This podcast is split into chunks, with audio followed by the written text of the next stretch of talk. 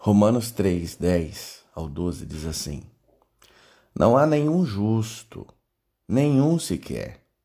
Não há ninguém que entenda, ninguém que busque a Deus. Todos se desviaram, tornaram-se juntamente inúteis. Não há ninguém que faça o bem, não há nenhum sequer.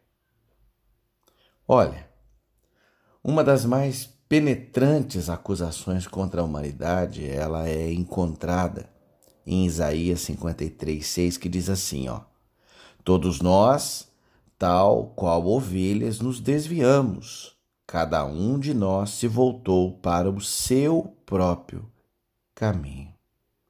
Olha, todo mundo, todo mundo tentou seguir o seu próprio caminho sem Deus. Não é questão de alguns de nós terem se rebelado. Todos nós fizemos isso, sem exceção.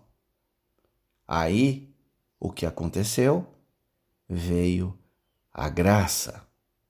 Veio a graça. Cristo levou os nossos pecados. E a pergunta é: para onde ele levou?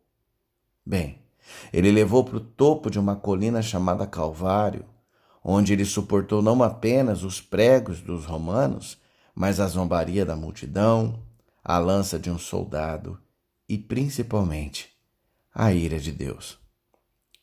Deus não fez vista grossa para o seu pecado, a fim de não endossá-lo. Então, ele, o Senhor, não puniu você a fim de não destruí-lo. Em vez disso, ele encontrou uma maneira de punir o pecado e preservar o pecador. Eu vou repetir isso.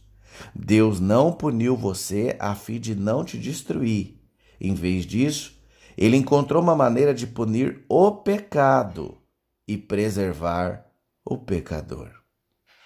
Jesus levou a punição que você merecia e Deus deu a você o crédito da perfeição de Jesus.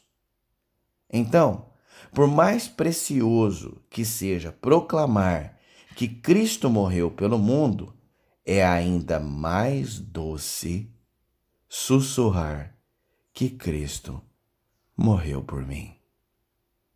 Pense nisso. Oremos. Senhor Jesus, Tu não queres que ninguém passe a vida sem ti. Tu fizeste um caminho de salvação para todo aquele que se disponha a seguir por esse caminho. A tua graça e o teu amor são imensuráveis. Tu és um Deus glorioso, cheio de compaixão e bondade. Quando refletimos sobre ti, nosso coração transborda de louvor e gratidão. Bendito seja o Senhor, que por Jesus Cristo levou a punição que era sobre nós. Amém.